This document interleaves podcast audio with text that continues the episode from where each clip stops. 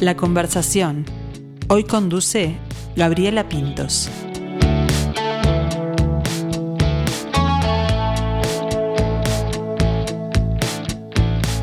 Tengo cuatro noches derramadas en la cara esperando las estrellas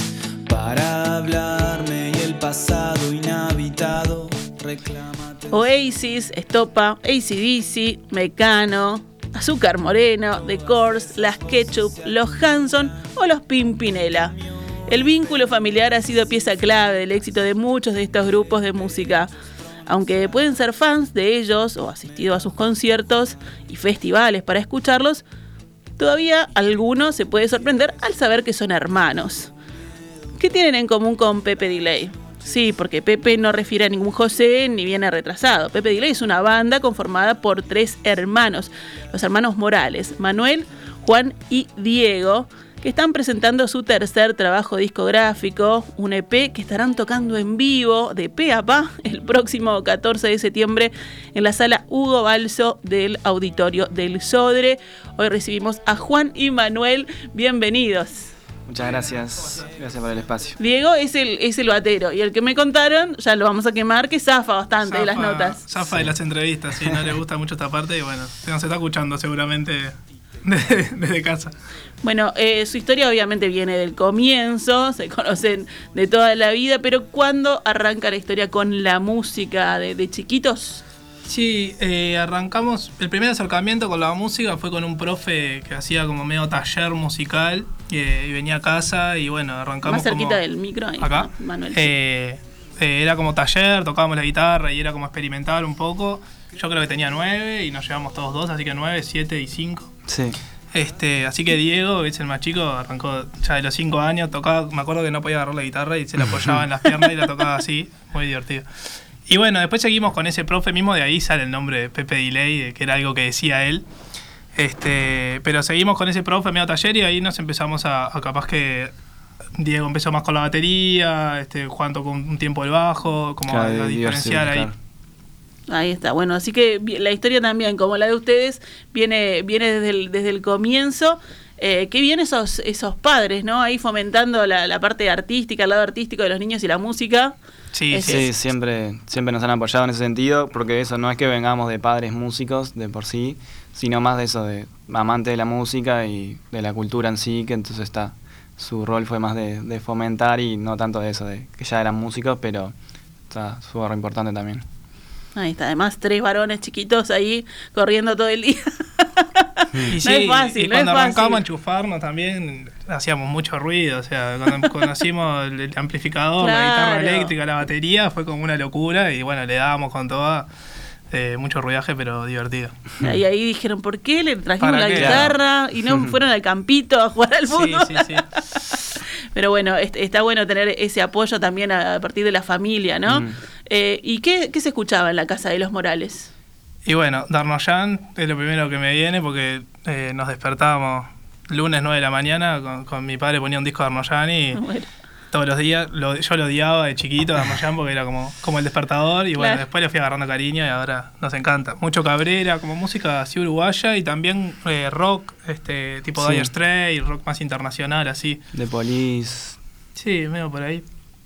ahí está. Y si, y si vamos a los gustos de cada uno, ¿son medios parecidos eh, o bien distintas tienen ahí la- las personalidades musicales, digamos? Hay diferencias, sí. Este, tenemos esos puntos en común, pero después cada uno fue armándose también su propio catálogo, su propio rumbo musical. Este, por ahí Diego, que le gusta también la música instrumental. El, Claro, el- más jazzera, jazz moderno, pero igual, viste, al, al- al convivir juntos mucho tiempo, como que también se van mezclando Claro. muchas cosas, o uno arranca escuchando algo y a otro no le gusta, pero después lo incorpora, entonces más o menos todos conocemos lo que, lo que escuchamos todos, pero sí, tenemos como nuestras diferencias ahí. Bueno, y si le pido a Manuel qué tiene en la playlist ahora que está escuchando, Y bueno, estoy muy copado tipo con The Strokes, como con un rock más inglés y después con música uruguaya, tipo Alucinaciones en Familia, Tres Pecados, como del indie más de acá. Eh, Él mató el nuevo P que sacó, El nuevo disco. disco, este, que está Mm. muy lindo. y Juan, Bueno, el disco este de- del Mató me, me, me- me pegó mucho estas últimas semanas, lo estuve reescuchando. No soy tan fanático, pero me, me re gustó. Y después también he estado escuchando una estadounidense que se llama Yeva, que me encanta también lo que hace. Y otra que se llama Maro, que te- creo que la estaba escuchando Diego en el estudio y yo después me colgué y me re gustó. Que no sé, creo que es española, pero canta en inglés o... Maro. Maro este, es portugués. Portuguesa, Sí. ahí va. Vi tipo dos videos, me, me alucinó, pero no ni idea quién es. O sea, pero Bien. creo que lo estaba escuchando Diego justo en, en el estudio. Ahí está. ¿Y cómo, ¿Y cómo llegan a esa música? ¿Son de ir experimentando, de buscar? ¿Son más fieles ahí a lo, a lo que siguen? A mí me gusta así buscar, escuchar. Me gusta escuchar música nueva y también me gusta escuchar música, música eh, mucha música de acá de Uruguay. Cosas que, proyectos que van apareciendo, música independiente, cosas así como medias, a veces medias desconocidas o con poco alcance. Esa parte me, me copa bastante. Sí, a mí eso, el, a veces el algoritmo te tira algo, a veces tenés que ir buscando vos conexiones de cosas. Este, También me- somos de compartir, ¿no? Claro. Pa, escuché Claro. este disco, escuché Sí. a este loco que está bueno lo que hace o cosas así. A veces, a veces cuesta como de salir de ese disco que te encanta y lo escuchas una y otra vez y no querés escuchar nada nuevo. Pero ta, llega un momento que hay que renovar y, y siempre aparecen Y creo que también hay momentos, yo creo que por ejemplo hay momentos que estamos eh, mucho con, con una salida de un disco, por ejemplo con las mezclas de un disco que estamos escuchando mucha música y yo por momentos no quiero escuchar nada, es como, Claro. hay tiempo que digo, vos no quiero escuchar música y hay tiempo que estoy como loco consumiendo así cosas nuevas, es como los momentos ahí. Bueno, ¿y cómo confluyen esos gustos en la identidad de la banda, de Pepe Delay? Y aparecen bastante. Yo creo que en este EP se refleja mucho porque encaramos como nosotros ahí el lado de la producción, entonces mucho de lo que estás escuchando en ese momento o con lo que estás copado, tenés ganas también de aplicarlo y de eh, cosas así, no sé, de cosas del mató, de strokes o de alucinaciones o de tres pecados, yo creo que, que aparece en pila en el último EP, este que, que se llama Pepe Delay. Eh, están bastante marcados, me parece, por Sí. tema, por ejemplo, Vas a estar bien, este, tiene como una onda bien rock eh, indie inglés, así como, no Mm. sé, como, como un rock medio boludo, Sí. me sale por decirlo. Sí, a su vez creo que también al ser tercer disco como que también se va generando un sonido también propio que, que ya también lo identificamos con nosotros, como que está bueno también apropiarse de eso y, y ya sentimos que hay una estética, una impronta que, que proponemos, que, que por ahí capaz que eso se fue decantando más ah, en la medida que, que hacíamos más discos. Ahí está, tercer trabajo, decía Juan. Antes estaba Todos los lugares quedan lejos, ¿no? Eh, que fue producido primero, por, sí. por Sebastián Peralta. Y Fuego Lunar, producido por Guillermo Berta. Bueno, vamos por partes. ¿Es del 2019 el primero? El Sí. primero sí. Ahí está, y que venían con un conjunto de temas que ya venían este, com- componiendo y dijeron, ¿cuándo dijeron? Tenemos que sacar el primer disco. Sí, realmente eso fue como un mojón ahí, porque era, creo que un Pepe Delay como que empieza ahí, aunque hace pila que tocábamos y teníamos como proyectos en la vuelta y cosas, en ese momento fue, ta, tenemos estas canciones, vamos a grabarlas y, y como que yo creo que realmente ahí empieza la, la banda, aunque ya habíamos tocado en lugares y cosas así, como más covers por ahí. Sí, agarra como un profesionalismo, ¿no? Mismo dijimos, vos vamos a grabar este disco, vamos a hacerlo con un productor, este, fuimos a un estudio a grabar las baterías, el resto lo terminamos de grabar. Ah, bueno, grabamos baterías, bajos y algunas guitarras, Sí. y, y después el resto lo terminamos de grabar en casa.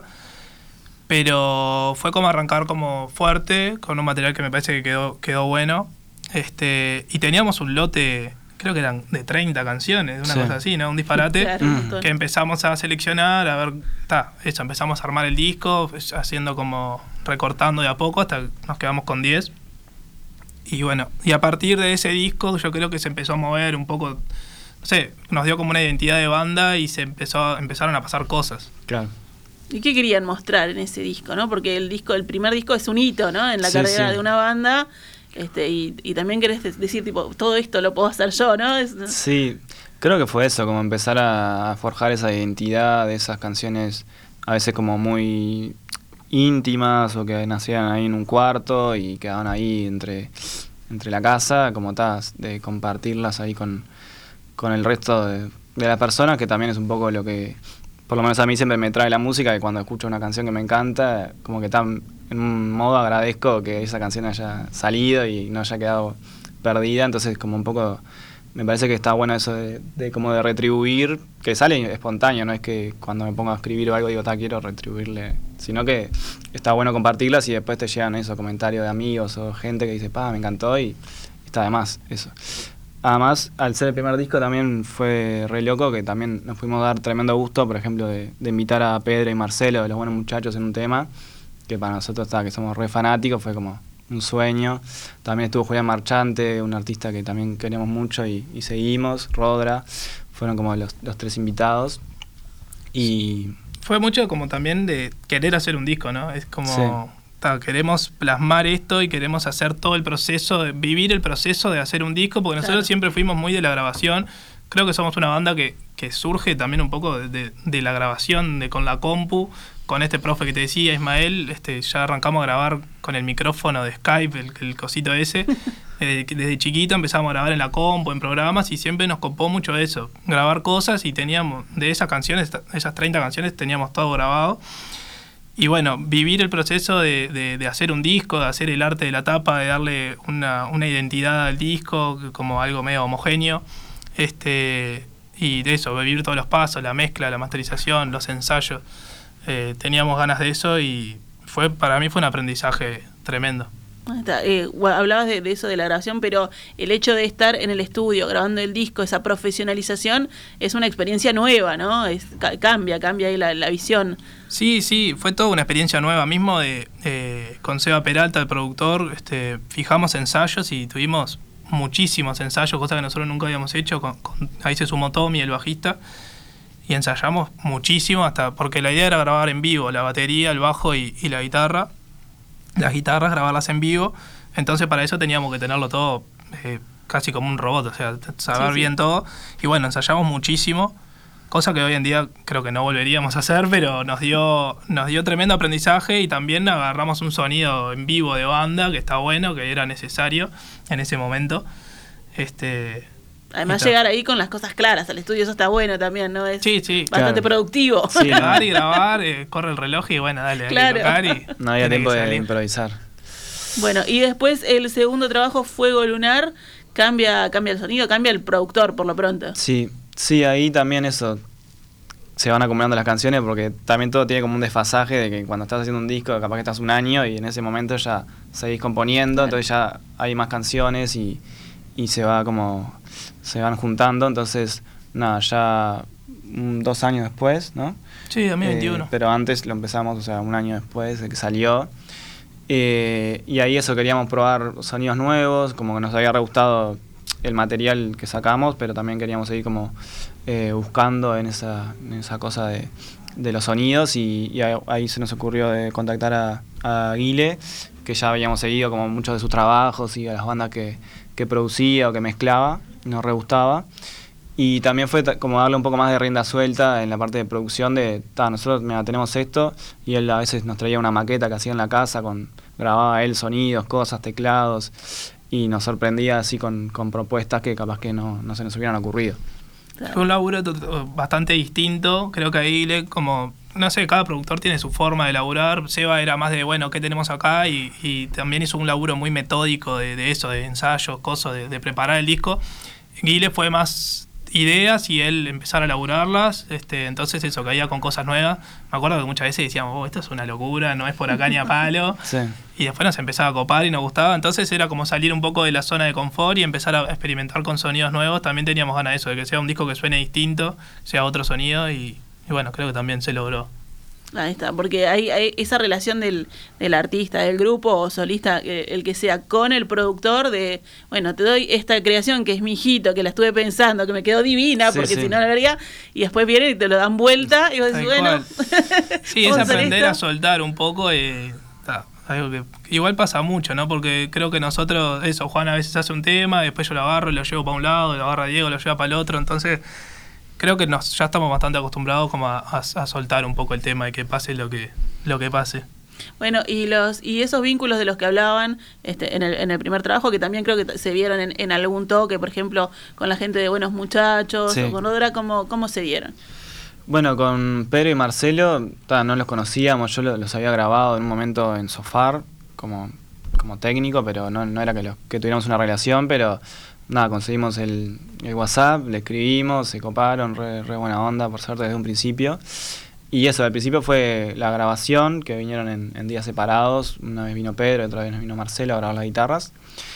Eh, y tal, en principio fue eso, quedó la canción, quedó buenísima, le dieron tremenda impronta. Y después, eh, al tiempo, se nos ocurrió invitarlos para un toque que, que organizamos nosotros en el fondo de nuestra casa. Eh, así todo autogestionado y queríamos invitar a los dos Dalton para que fueran como dos bandas y, y después hacer un tema conjunto. Y ese toque, ese toque fue épico porque además de poder tocar en vivo con ellos que no, nunca había pasado, eh, tocamos canciones de, de los buenos muchachos nosotros, o sea, fue Una locura. Y antes de eso ya Marcelo fue a la presentación del toque También. de la Blanca Postada, después fue un Sí, toque en la. Camacuá, o sea, Y el toque ese fue también muy raro porque claro, fue un día antes de que cayera como la pandemia acá y se cerrara todo.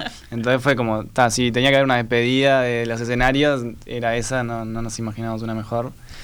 Eh, y está alucinante, sí, la conexión que hubo. Y después ya quedó ese vínculo con Pedro y Marcelo, una hay re buena relación y siempre están re predispuestos. Este, Sí, hemos Sin trabajado palabras. en otros proyectos también pa- paralelos como con ellos. sí, ahora estamos laburando en un proyecto que es un homenaje al Darno. Y, Mirá, vos que no lo querías Sí. de sí, chiquito. y terminé acá. Este, y bueno, también no tiene tanto que ver con esto, pero es un proyecto que viene divino y, y aparece Pedro, aparece Marcelo, aparecen un montón de personas. Qué bueno, bueno. Y hablaban de eso, de la despedida de los escenarios, pero después volvieron los escenarios, por suerte. Estuvieron en, en la Camacuá. Bueno, en la Camacuá fue eh, dentro de la pandemia porque era con, con el aforo reducido, Bien. pero ta, se podía tocar. También pasaron cosas raras de que agotamos dos Camacuá, pero por el hecho de, de que ahí era un aforo reducido, pero detalle para eso, nosotros fue un hito. Claro, si queda solo el titular, queda Claro. dos fechas seguidas que nunca nos había La pasado. foto quedó, y estaba sold out. Entradas agotadas. Y en realidad estaban todas las butacas con. Más que nada también la la experiencia de, repetir un, un toque, hacerlo dos veces, eso estuvo bueno, me parece, con algunos cambios, ahí cambios de invitados y eso, pero esa experiencia de, de tocar más de una vez seguida está buena. Bueno, eh, ellos vinieron preparados, están con la guitarra, pero le voy a pedir a Oscar Romero para seguir escuchando un poco de este EP de Pepe Delay. Tantas noches sin dormir, escuchando respirar. Entrecortado, no hay vigilia de dredón, solo carne con alcohol que se marchita, que viniste a buscar. Si ya sabías quién soy. Cuando duele el amor, cuando duele decir, ya no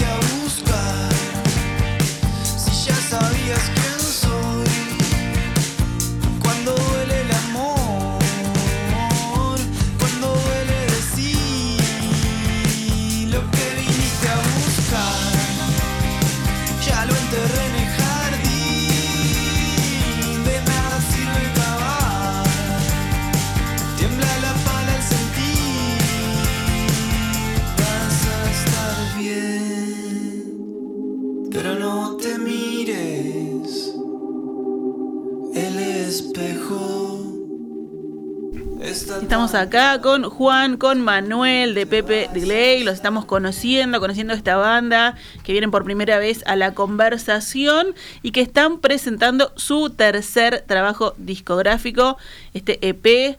eh, con cinco canciones, ¿verdad? Que llegaron a formar este trabajo, de dónde surgen, de dónde vienen. Ya veo que es una banda bastante prolífica, ¿no? Que siempre están ahí creando. Sí, tal cual. Bueno, creo que, que sí, que eh, esas composiciones, la mayoría salieron en la, en la pandemia, como un momento histórico, pero alguna eh, también era más vieja todavía, que había quedado como afuera de estas selecciones que hacemos en cada disco. Y Manuel creo que eso, grabó como otra versión y la, la rescató ahí de- del olvido. eh, que esa fue 103, que terminamos cantando con, con Alina, que es el, único fit. Sí, al tener. tenemos muchas canciones, eso que te decíamos, que van quedando canciones en, ahí, pero siempre está bueno como volver a esas canciones y ver. Pasaron, no sé, cuatro o cinco años, bueno, ver qué pasa con ese tema.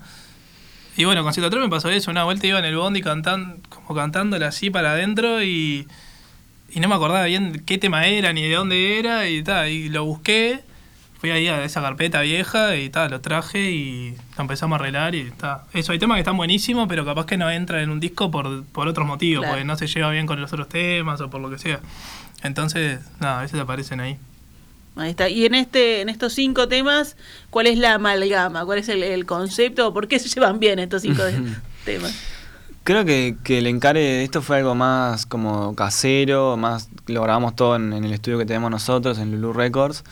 Eh, fue así como algo más, sí, de, de hacerlo los tres por primera vez, también la producción, bueno, el arte también tiene que ver como con fotos de nuestra niñez, como algo de volver un poco ahí a, a esa génesis por ahí, yo lo veo como, como en ese sentido y también a, a soltarnos más, de, de probar cosas más, arreglos más jugados por ahí. Sí, tiene algo de, experimento, ¿no? Como de, de experimentar con las canciones, de elaborar. Creo que un poco la idea de este disco era no quemarnos mucho la cabeza, ¿no? Porque veníamos de, de dos discos como que te consumen mucha energía, mucho tiempo.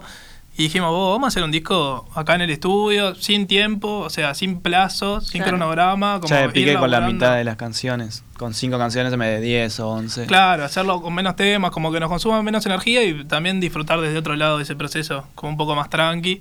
Entonces tiene mucho de la experimentación, de eso, de, de producirlo entre los tres. A veces nos juntábamos y, y laburábamos un tema, a veces yo agarraba y empezaba a laburar un tema, se lo pasaba a Diego, a Diego le grababa otras cosas. Entonces de ver cómo iban mutando las canciones.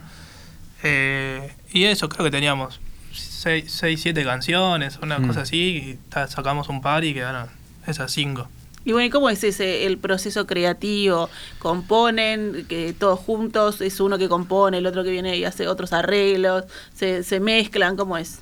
Sí, por ahora eh, compongo yo como la letra y la música y mm, nada, después ya así como, como sale, bien cruda, sin ningún arreglo ni nada, le- les muestro a, Manuel y a Diego. Y ellos generalmente esos son los que se encargan como de vestirla un poco más la canción, llevarla para otro lado, pe- pensarle arreglos, pero básicamente viene funcionando así, como grabo así, guitarra y voz a la vez, como una maqueta, digamos, una grabación casera. Y ahí ya se las, se las muestro y, ta, y empiezan a, a abrirse caminos nuevos. ¿Y cómo es esa, esa relación? ¿Cu- ¿Cuándo se sacan la remera de la hermandad y dicen, no, eh, porque es más, más difícil o más fácil decirle a un hermano, no, esto no está bueno, esto no me gusta, quiero cambiarlo? No, yo lo hice así, ¿cómo es esa relación ahí? Yo creo que ya estamos acostumbrados y eso de con el hecho de, de- de- de soltar la canción y decir lo que a uno le parece y esto me gusta, esto no me gusta, por lo, no, o sea, nunca nos lo tomamos mal, este arreglo no va por acá o sí va por acá, creo que en términos musicales, o sea, eso, no, no, no son cosas hirientes ni nada. Mm. A veces 103 por ahí le, le metemos unos recortes, de- mismo Sí. de recortar la letra, de sacar partes, de poner una parte en otro lado. eh, no, creo que eso está re tranqui, ¿no? Sí, sí, como que hay más confianza, entonces tampoco hay que estar disfrazando algo para que suene mejor. Si no te gusta, ta. no te gusta, y si te gusta, te gusta. A veces no te gusta y después te gusta. claro. A veces hay que ver hasta dónde cinchar, ¿viste? Insistir con una idea. Capaz que yo tengo una idea y a Juan y Diego no le gusta mucho, pero yo estoy reconvencido y digo, "Ta, voy a cinchar un poco más con esto y tal. Y a veces Claro. que sí. bueno, en ¿no? lento pasó que, que vos recortaste un pedazo de letra que a mí al principio no me... ta, la- como que ya tenía la canción interiorizada, me parecía raro. Ta, después me olvidé, como que quedó, la aprendí de vuelta, digamos. Y al final de, de la canción, Manuel le termina metiendo esa que había sacado, lo, lo puso al final y desde Claro, le recorté, le recorté una estrofa y después de lento viene toda una parte psicodélica larguísima y a lo último fue tipo, bueno, vamos a terminarla poniendo esta estrofita que habíamos recortado. Sé, fue como un guiño ahí medio divertido. Bien, qué bueno. Así que en el, en el proceso final quedan todos contentos después al escuchar, Sí. ¿no? Y, Sí. y cuando escuchan estos tres trabajos, eh, ¿qué, qué van sintiendo, no? Porque a veces incluso escuchar el primero, más allá de que uno le tiene cariño, dice, ah, esto capaz que no lo haría ahora. Sí, para mí cambia mucho el, el momento. eh, Como que con la música me pasa eso de que escuchás una canción y la escuchás 10 años después. y- o sea, cada vez que la escuchás eh, pasan cosas distintas. Entonces es re loco eso. Y, y yo al primer disco le tengo tremendo cariño. Como que siento que, que fue re, re lindo como, como, como quedó. Eso, hay cosas, por ejemplo, hay una canción que hay un bombo legüero que por ahí ya nos separamos un poco como de esa estética o algo así, que sí está. Pero en el momento pintó y- y estuvo bueno.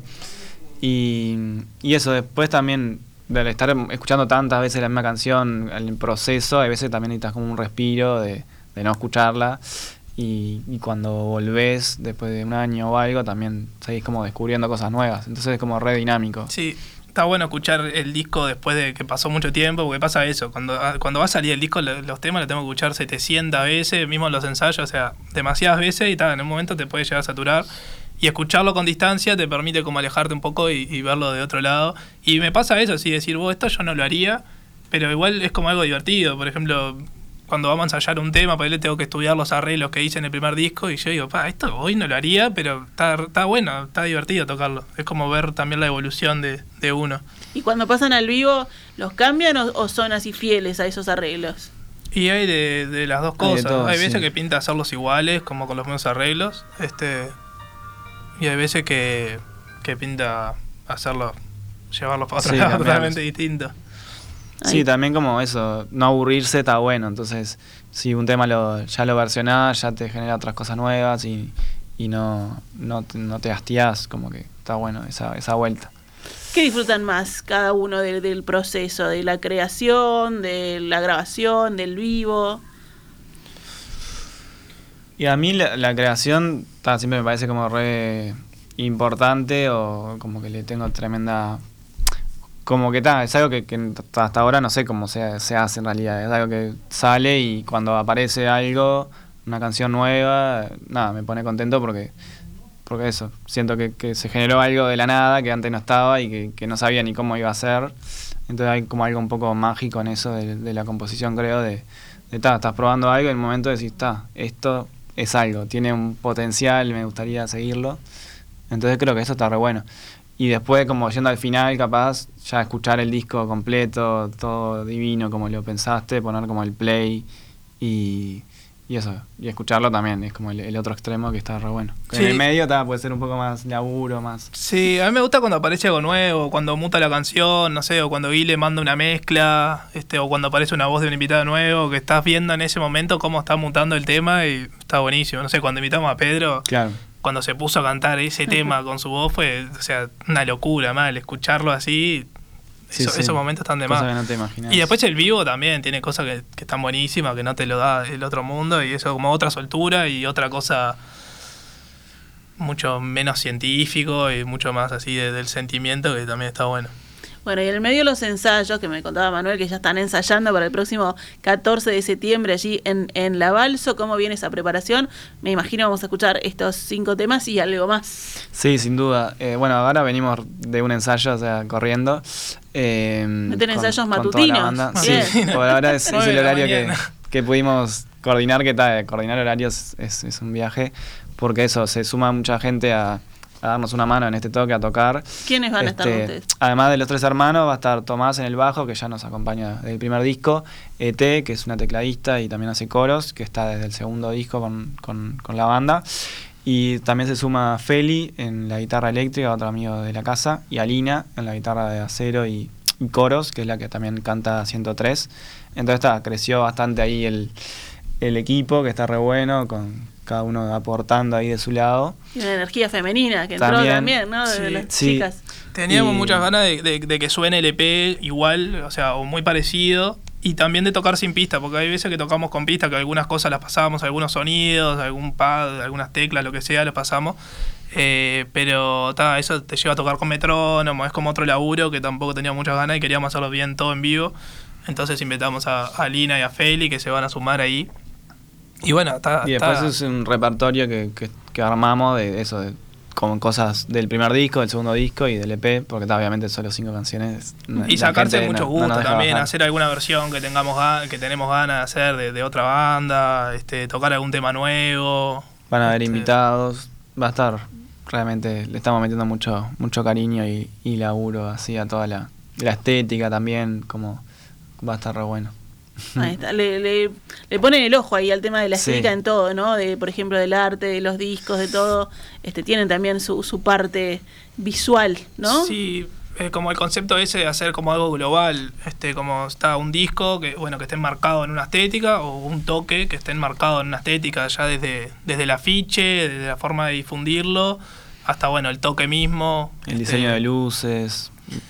Sí, vamos a laburar con, con gente en, en visuales, está diseño de luces, el sonido también, estamos laburando con el Coco, eh, que también está craneando cosas locas en el sonido y, y está bueno también que esté metido como en, en eso, se está formando un equipo re lindo.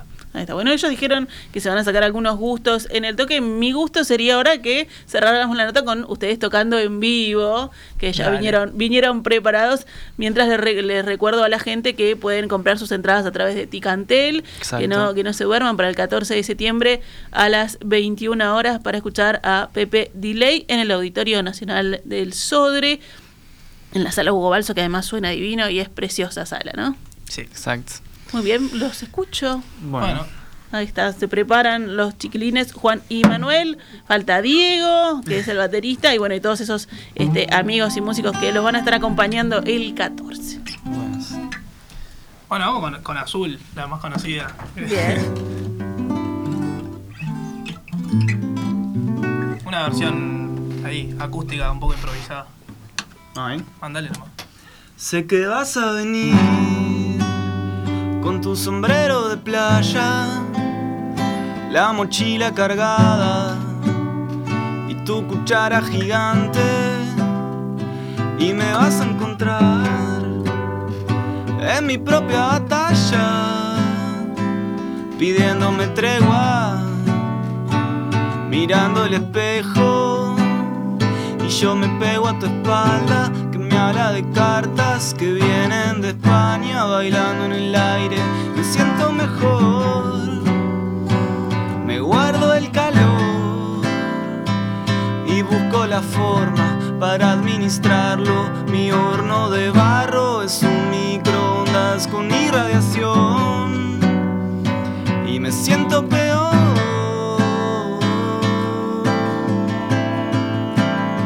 y sé que vas a tu sombrero de playa, con la mochila cargada, tu cuchara gigante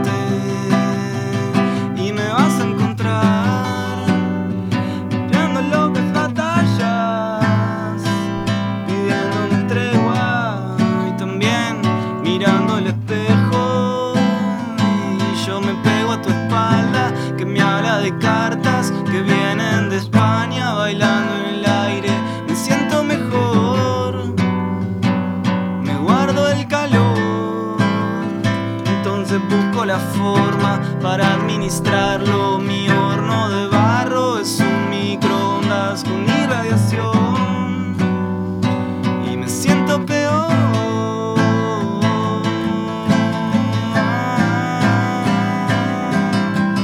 Debe ser, debe ser, de chiquito me caí, me caí en la piscina de Brasil,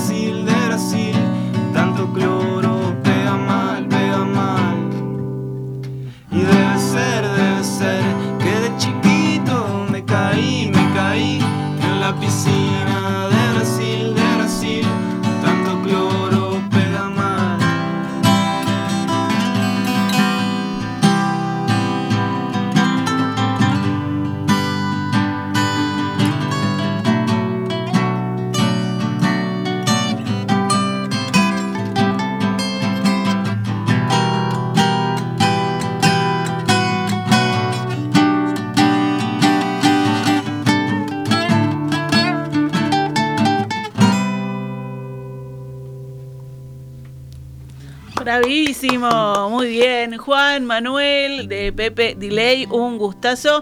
Eh, invitar a la gente que vaya a comprar sus entradas a Ticantel, pero también que lo siga en todas las plataformas, ¿no? Y que vaya escuchando LP, así después cantan con ustedes. Obvio. Exactamente. Un gustazo, ¿eh? Bueno, muchas Bueno, gracias por el muchas gracias, espacio. sí. Vamos arriba.